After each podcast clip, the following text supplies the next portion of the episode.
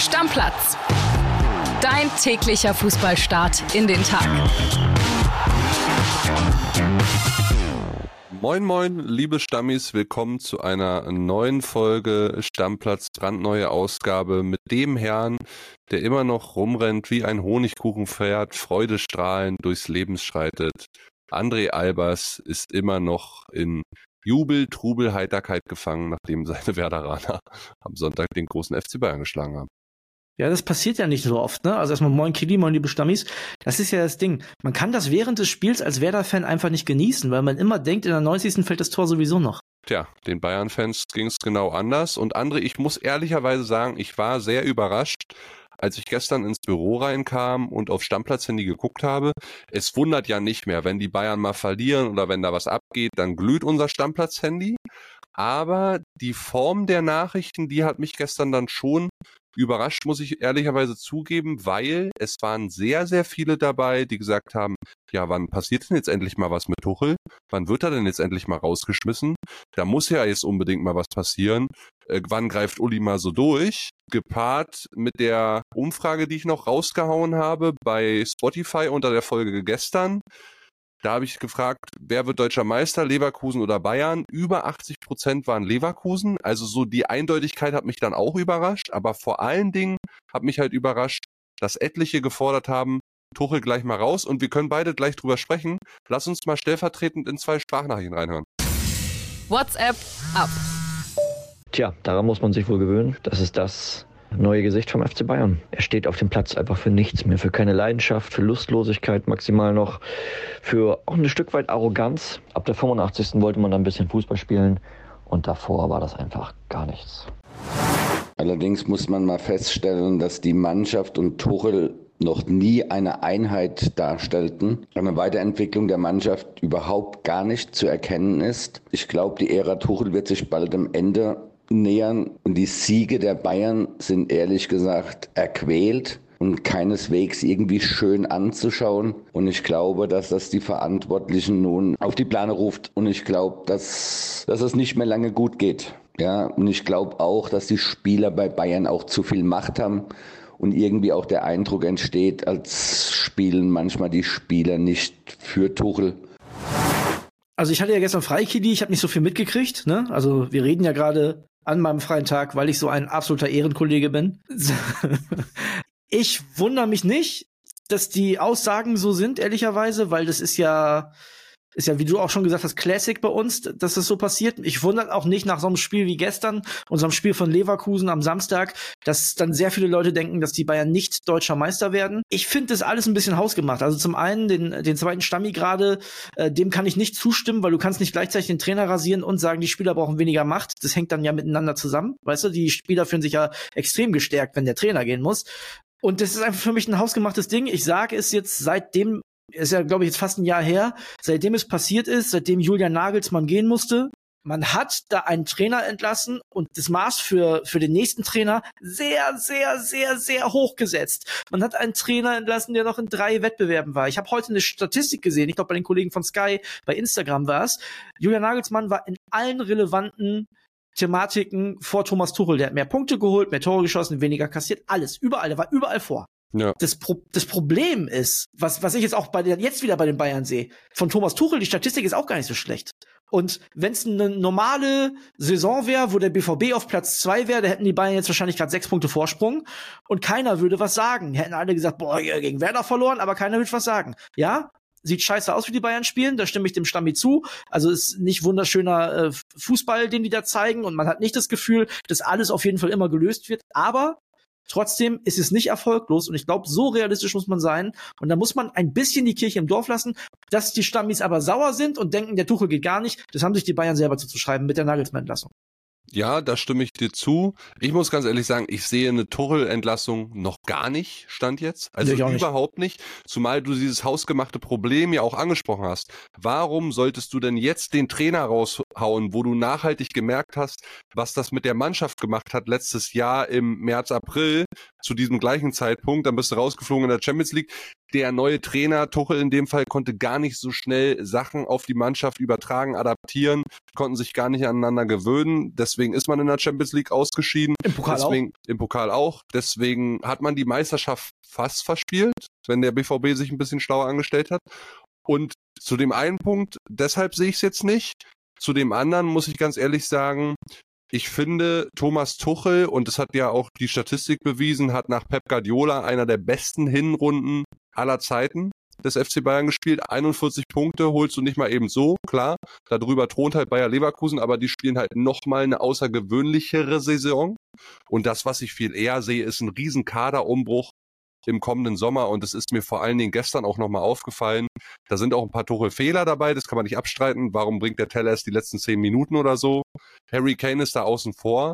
Aber ich sag mal, all diese Gestalten, ja, ich nenne jetzt auch Thomas Müller, Josua Kimmich, Leon Goretzka, Alfonso Davis, da wird richtig viel passieren, meiner Meinung nach.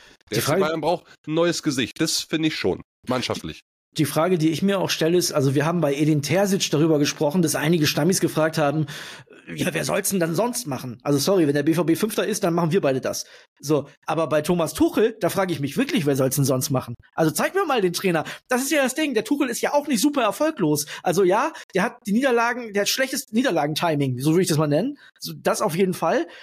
Aber der ist nicht super erfolglos und da bin ich sehr gespannt. Also das ist wirklich eine spannende Geschichte. Äh, klar ist aber auch, der Druck wird steigen und das liegt an Julian Nagelsmann. Also ich bringe jetzt keinen äh, neuen Schattentrainer mit rein. Unser Chef Matthias Brüggemann hat es ja schon gemacht mit Xabi Alonso. Du hast letzte Woche mal Jose Mourinho genannt. Klar, da laufen ein paar Gestalten, Trainergestalten auf dem Markt rum. Da wird es aber auch nicht schöner. Äh, Da wird das Spiel nicht schöner mit Jose Mourinho. Nee, das stimmt. Da wird's äh, nur noch defensiver. Ja. Aber ist ja klar, dass der FC Bayern jetzt auch in dieser Woche nach der Niederlage Thema ist. Das haben sie sich hausgemacht. Nochmal ein schönes Wort. Das haben wir auch jetzt nicht konstruiert, sondern nochmal, ich war sehr überrascht von der Nachrichtenlage gestern bei uns auf dem Telefon und deswegen wollten wir das einfach an der Stelle auch nochmal besprechen. Können aber jetzt auch noch reden, mein Bärchen, über den BVB. Es sieht alles sehr gut aus für Paris Brunner, trotz seiner ganzen Verfehlungen, dass er einen Profivertrag bekommt, spätestens am 15. Februar. Das ist nämlich der Tag, an dem er 18 Jahre alt wird, wird er das Ding dann auch unterzeichnen. Die BVB-Bosse haben in den vergangenen Tagen und Wochen mit dem Papa von Paris Brunner verhandelt. 60.000 Euro Brutto-Grundgehalt sind schon mal normal beim BVB für, für so junge Spieler. Das ist schon krass, ja. Äh, Das Ganze kann sich durch Profi-Einsätze dann noch erhöhen. Der Junge muss eine so heftige Rakete sein, dass der sich das alles erlauben kann und trotzdem kein Zweifel daran besteht, dass der einen Profivertrag unterschreibt bei Borussia Dortmund, jetzt auch nicht irgendwo in der Bundesliga, sondern beim BVB. Also, da muss ja richtig was uns zukommen. Das kann man sich ja gar nicht vorstellen. Heftige Rakete ist ein gutes Stichwort, André. Gio Reyna galt auch mal als eine ganz heftige Rakete. Ich kann mich noch erinnern an den Jungen, als er 17 Jahre alt war. Du hast ihn zuletzt äh, zum VfL Wolfsburg reden wollen. Beim BVB hat er nicht so eine richtige Zukunft. Der Abgang wird jetzt aber immer konkreter, haben unsere Reporter mitbekommen. Es geht da um einen Verkauf noch in dieser Woche in zweistelliger Millionenhöhe, also sagen wir mal zwischen 10 und 20. Denke ich mal, geht er über die Ladentheke, aber es wird nicht der VfL Wolfsburg oder ein Bundesliga-Club, sondern es geht eher nach Südeuropa, also so Clubs wie Benfica, Sevilla, Atletico Madrid, Real Sociedad sollen da interessiert sein. Ja, das, das hatte ich letzte Woche auch schon mal gelesen. Wenn es da besser klappt für den Jungen, ich meine, für Sevilla läuft es ja in der Liga auch sehr, sehr schlecht. Da weiß ich nicht, ob er nicht in Wolfsburg doch besser aufgehoben gewesen wäre. Aber grundsätzlich, das BVB-Kapitel muss erstmal beendet werden. Ich bin dann bei Flo Witte, wenn sie ihn verkaufen wollen, dann sollen sie sich mal überlegen, ob sie sowas einbauen können, dass man den günstig zurückbekommt. Ja. Werbung. Die heutige Folge wird wieder präsentiert von unserem Partner Neobet und da gibt es ein paar interessante Sachen, die ihr euch auf jeden Fall mal anschauen solltet. Zum einen gibt es ja die geboosterten Quoten, ne? die hat man sonst so vor dem Spiel gefunden, jetzt auch während des Live-Spiels. Also könnt ihr auf jeden Fall mal reinschauen und es gibt ja diese coole neue Wettart. Wir haben schon mal drüber gesprochen, die Spielerduelle. Da könnt ihr den einen Spieler der einen Mannschaft gegen einen Spieler der anderen Mannschaft antreten lassen. Ihr sagt, wer trifft öfter oder ihr könnt auch sagen, die treffen beide gleich oft, zum Beispiel gar nicht. Also, könnt ihr machen, könnt ihr drauf setzen, das Ding hat Neobet exklusiv. Ja, Kuss geht raus, erstmal an Neobet wieder und die haben was ganz Spezielles für euch, liebe Stammis. Es gibt 10 Euro gratis Wettguthaben für Neukunden mit dem Code Stammplatz10 auf neobet.de oder in der App. Könnt ihr da auch ganz einfach machen. Einfach bei der Registrierung auf neobet.de den Code Stammplatz 10 zusammen und 10 als Zahl eingeben und sofort landen 10 Euro gratis Wettguthaben ohne Einzahlung, unverbindlich und kostenlos auf deinem Wettkonto. Ja, und Kili, Einzahlung ist ein gutes Stichwort. Zusätzlich auf die erste Einzahlung erhält man 200% Bonus bis zu 50 Euro. Zahlt man also 25 Euro ein, bekommt man 50 Euro Wettguthaben on top. Also insgesamt 75 Euro. Alles legal und offiziell, denn Neobet hat eine deutsche Lizenz, ist also whitelisted. Spielteilnahme ab 18, Glücksspiel kann süchtig machen. Hilfe unter buwei.de. Werbung Ende. Und dann kommen wir zu Bayern 04 Leverkusen. Wir hatten schon vor Wochen darüber gesprochen, dass Victor Boniface leider, leider ausfällt, ja auch nicht am Afrika Cup für Nigeria teilnehmen kann, sondern bis Mitte April nicht auf dem Fußballfeld stehen kann wegen einer Verletzung. Wir haben uns dann danach auch bei Instagram konnte man auf unserem Kanal Stammplatz.pod in einem Video sehen, damit beschäftigt, was machst du? Es gibt eigentlich drei Optionen. Du lässt alles dabei, so wie es ist momentan, machst mit Schick und dann auch Lossek so weiter in den kommenden Monaten. Du holst jemanden per Laie, du kaufst gleich jemanden und es geht tatsächlich jetzt um ein Leihgeschäft und der Geschäftsführer von Leverkusen, Fernando Caro, hatte ja auch bei den Kollegen bei uns bei Bild Sport in der TV-Sendung angekündigt, wenn sich eine Möglichkeit im Winter auftut, dann werden sie zuschlagen. Und es scheint jetzt eine Möglichkeit gekommen zu sein. Laut einer spanischen Zeitung ist Borja Iglesias, ja, wie der Sänger Iglesias, Enrique Iglesias heißt ja der Sänger, das Objekt der Begierde für Bayer Leverkusen ist eine Option. Der fragt jetzt wahrscheinlich, can I be your hero, baby? Richtung Leverkusen, ich weiß es nicht. Alle Informationen zu dem Deal und ob da was dran ist, hat unser Reporter Pippo Ahrens für euch. Hallo ihr zwei. Die Gerüchte, die gibt es. Da ist auch mehr als nur ein Gerücht, denn nach unseren Informationen ist der Spieler tatsächlich auf einer Liste bei Bayern 04 als möglicher Kandidat für einen Ersatz für Victor Boniface. Borja Iglesias hat bei Betis Sevilla noch einen Vertrag bis 2026, ist dort aber nicht mehr erste Wahl. Betis würde ihn gerne verkaufen für 10 Millionen Euro, aber der macht Bayern nicht mit, weil ganz klar ist, wenn ein Stürmer kommt zum Ende dieses Wintertransferfensters, dann nur als Leihspieler. Denn man will nicht, dass drei Spieler dann hinterher fest im Kader sind. Man muss ja auch bedenken, man hat ja sogar noch einen Sarda Asmun im Hintergrund, der ja nach ähm, Rom ausgeliehen ist. Ja, Kili, du hast gerade gesagt, er sagt jetzt vielleicht I can be your hero, baby. Was er auf jeden Fall nicht sagen wird, ist I will stand by you forever, denn das macht einfach keinen Sinn. Es macht einfach keinen Sinn, dass der Junge über den Sommer hinaus da bleibt und deswegen, ich weiß, also, das ist bestimmt ein guter Backup für Patrick Schick, aber auch nicht mehr. Stimmt. Ja, aber wie gesagt, wir haben das lang und ausgiebig schon besprochen, vor zwei, drei Wochen ungefähr auch in dem Video und da warst du auch der Meinung, Laie das wäre ein Ding für ein halbes Jahr. Xabi Alonso als Spanier wird seinen Landsmann natürlich gut kennen. Von daher muss man mal gucken, ob die sich da einigen. Gestern Abend habe ich noch bei Sky mitbekommen, dass eine Alternative auch Moiskin wäre. Juventus Turin war ja auch mal ein Riesenjuwel, Riesentalent ja. gewesen, hat sich aber nie so dann doch in den Vordergrund spielen können. Er hatte etliche Vorschlusslorbeeren, aber hat dann nicht so geklappt, auch verletzungsanfällig. Der könnte noch jemand sein. Ich gehe schon stark davon aus, dass wir jetzt in den letzten neun Tagen des Transferfensters nochmal einen Transfer Richtung Leverkusen sehen werden. Einfach um nichts zu gefährden.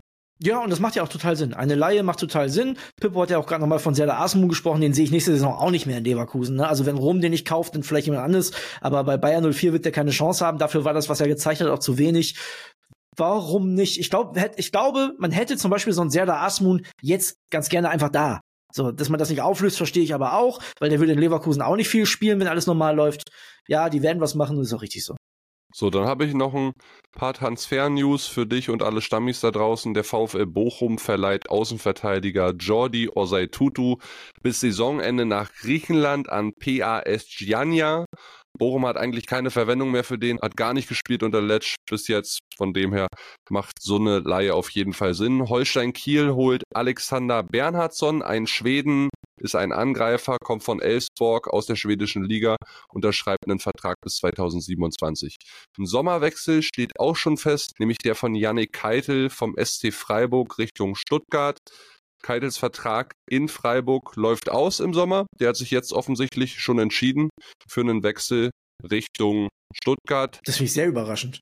Echt, ja? Ja, also hätte ich nicht gedacht. Der ist ja in Freiburg jetzt auch kein unumstrittener Stammspieler, dass es dann nach Stuttgart geht momentan, so in äh, was so die Kräfteverhältnisse angeht. Naja, der hat vier Spiele gemacht beim SC Freiburg in der Liga bis jetzt. Ja, sag ich ja. ja. Also das ist ja nicht viel. Und ich, also die Stuttgarter sind ja momentan vielleicht der etwas bessere SC Freiburg. Momentan. So.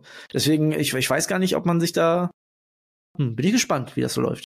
Ja, und dann habe ich noch die Info, David Jurasek, hatten wir auch schon drüber gesprochen. Hoffenheim hat ihn jetzt verpflichtet per Laie, kommt von Benfica. Die Info haben wir euch schon gegeben vor ein paar Tagen, ist ein Linksverteidiger, der bei Roger Schmidt in Lissabon nicht so viel zum Einsatz kam, aber das wirklich nur eine Laie, ohne jegliche Kaufoption, weil er noch sehr, sehr langfristig bei Benfica in Lissabon einen Vertrag hat. Jo. Dann würde ich sagen, war's es für heute. Schönen Dank. Drauf. An ja, deinem freien Tag, André, ja. nochmal danke. Großer Mensch, großer Meister. Ich gehe jetzt wieder in die Eistonne. Alles klar. Dann mach den, den Deckel danach den drauf, ja? Ja, mach ich. Bis dann. Ciao. Ciao. Stammplatz. Dein täglicher Fußballstart in den Tag.